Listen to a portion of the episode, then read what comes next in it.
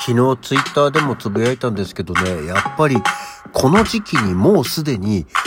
福袋が売り切れてるっていうのは、もう2022年の福袋じゃないよねっていうところに改めて怒りを表明させていただいております。西京一です。日曜日の朝から何言ってんだ俺。はい。改めましておはようございます。12月12日日曜日午前6時45分、起き抜けラジオでございます。まあ、あんまり普段と変わんない時期なんですけどね。いや、ほんとさ、福袋、あの、どうよって思うんですよね。あの、百貨店系の福袋が、まあ今、その予約、今受付中の時期なんですよね。で、えー、1月2日から、えー、販売とかっていう感じになるんですけど、ヨドバシだよ、ヨドバシ、ヨドバシカメラ。11月29日から12月の5日までに、2022年、福箱、夢のお年玉箱っていうのを、まず抽選予約をするのね。12月の29日から12月の5日だよ。で、抽選結果が12月の7日。で、当選した場合は、まあ、お金を払う、まあ、クレジット決済とかをした上で、12月の28日から順次発送。もうすでに2021年の段階で発送してる。果たしてこれが2022年版の夢のお年玉箱なのかと言えるのか。2021年の、もう何、忘年箱じゃん。お歳暮じゃん。って思うんだよね。すごくこうなんか、下船。で、あのビッグカメラとかも同様。もうなんか、年内に早々もう予約できないんだよ。今日、今日の段階で予約ができない。もう終わっちゃってて。で、抽選があって、えー、順次発送みたいな感じなんですけど、それは2022年の福袋や福箱じゃねえと、本当にここね、数年ずっと言ってるんですけどね。なんかさ、だって、あ、そろそろかなって思い出す時期じゃん、今って。なのに、もう今買えないって、いや、それはそのさ、転売をする人たちの予防、防止のためにやってるのはわかるんだけど、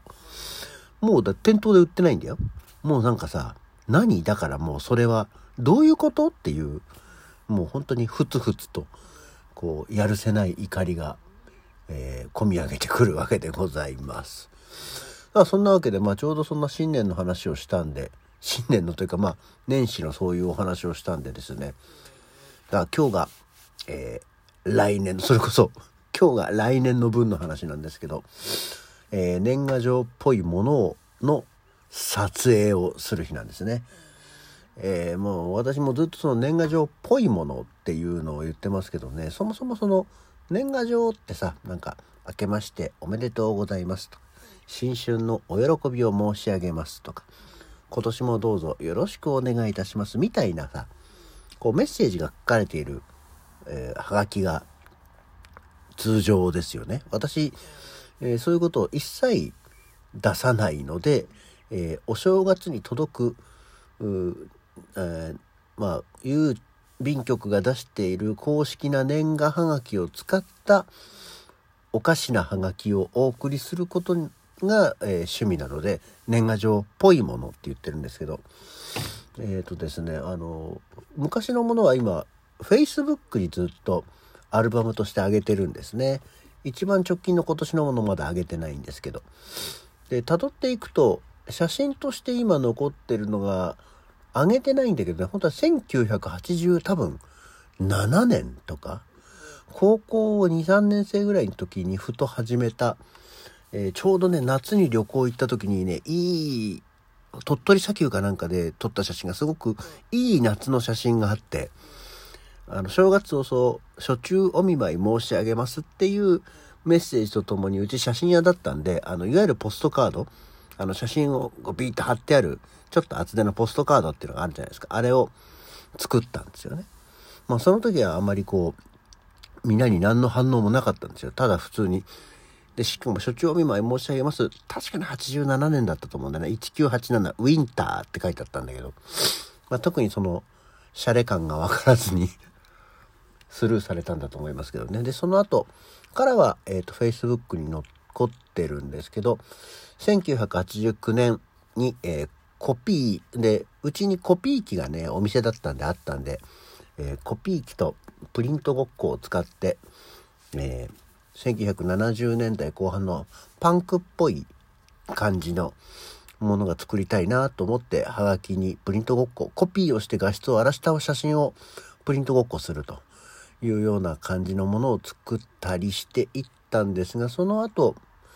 えー、はあんまりね、毎年ってわけじゃなかったんですけど、飛んで1991年からですよね、本格的にやり始めたのって。まあ、日本映画学校という専門学校に入ってですね、まあ、その時のからの友人であります、えー、カメラマンの相川博明に、えー、お手伝いをいただいて、最初はね、なんかちょっとね、あの、おしゃれな感じとか、ものをしてたんですよね。あの、写真を、まあその頃はまだフィルムなんでね、えー、写真のネガフィルムをそのまんまプリントアウトして、えー、写真を反転させてみた、ちょっとサイケデリック、アーティスティックな、えー、フェイスペイントなどを施したものだったり、あとは、あの、白黒のネガフィルムに普通にこう人着って言って、えー、人工着色ですよね。絵の具を塗ってねフィルム用の。でカラー写真にする。ものとかっていうなんかねテクニックに凝るものをやってたりしてたわけですよ。であとはその合間にこれがねまあ一番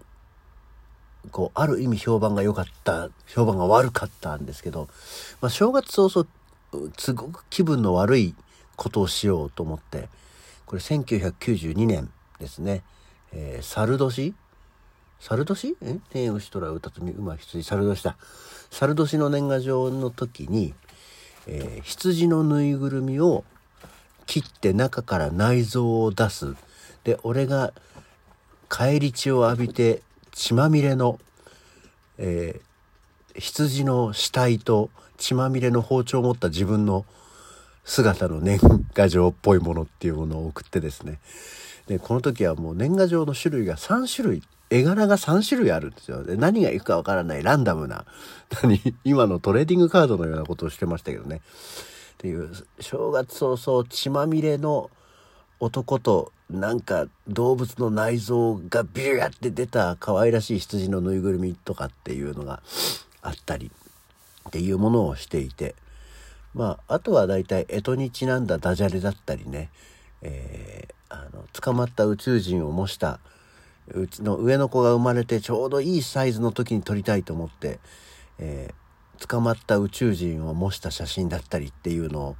やっていくあとは、えー、これは何年ですか？2008年に至ってはネズミ年の撮影でディズニーランドにロケに行きましたよね。ディズニーランドの中入って。しかもあの、爆中問題っていう、うね、あの、爆笑問題がやってる、ポンキッキーズでやってたコーナーの爆中問題の、何？あの、全身タイツじゃないけど、衣装を着て、ディズニーランドの中で勝手にロケをするっていうようなものを撮ったり。あとは、えー、うさぎ年？これは何年？2011年、もう10年前か、これ。うん。えー、うさぎ年で USG24、うさぎ西っていう意味でね、えー、USG24 っていうのを、えー、U、なんだ、あの、と、撮りましたね。AKB の衣装を着て、ほぼ女装ですね。あの、ウィッグもつけて、うさぎの耳もつけて撮りましたけどね。で、このとこ、頃、えー、どうも社会的には社会現象になってたわけですよ AKB って。でもね AKB のこと全く知らないからその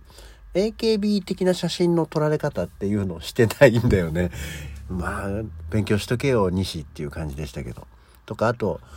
うちの父親が死んだ時の喪中はがきもですね、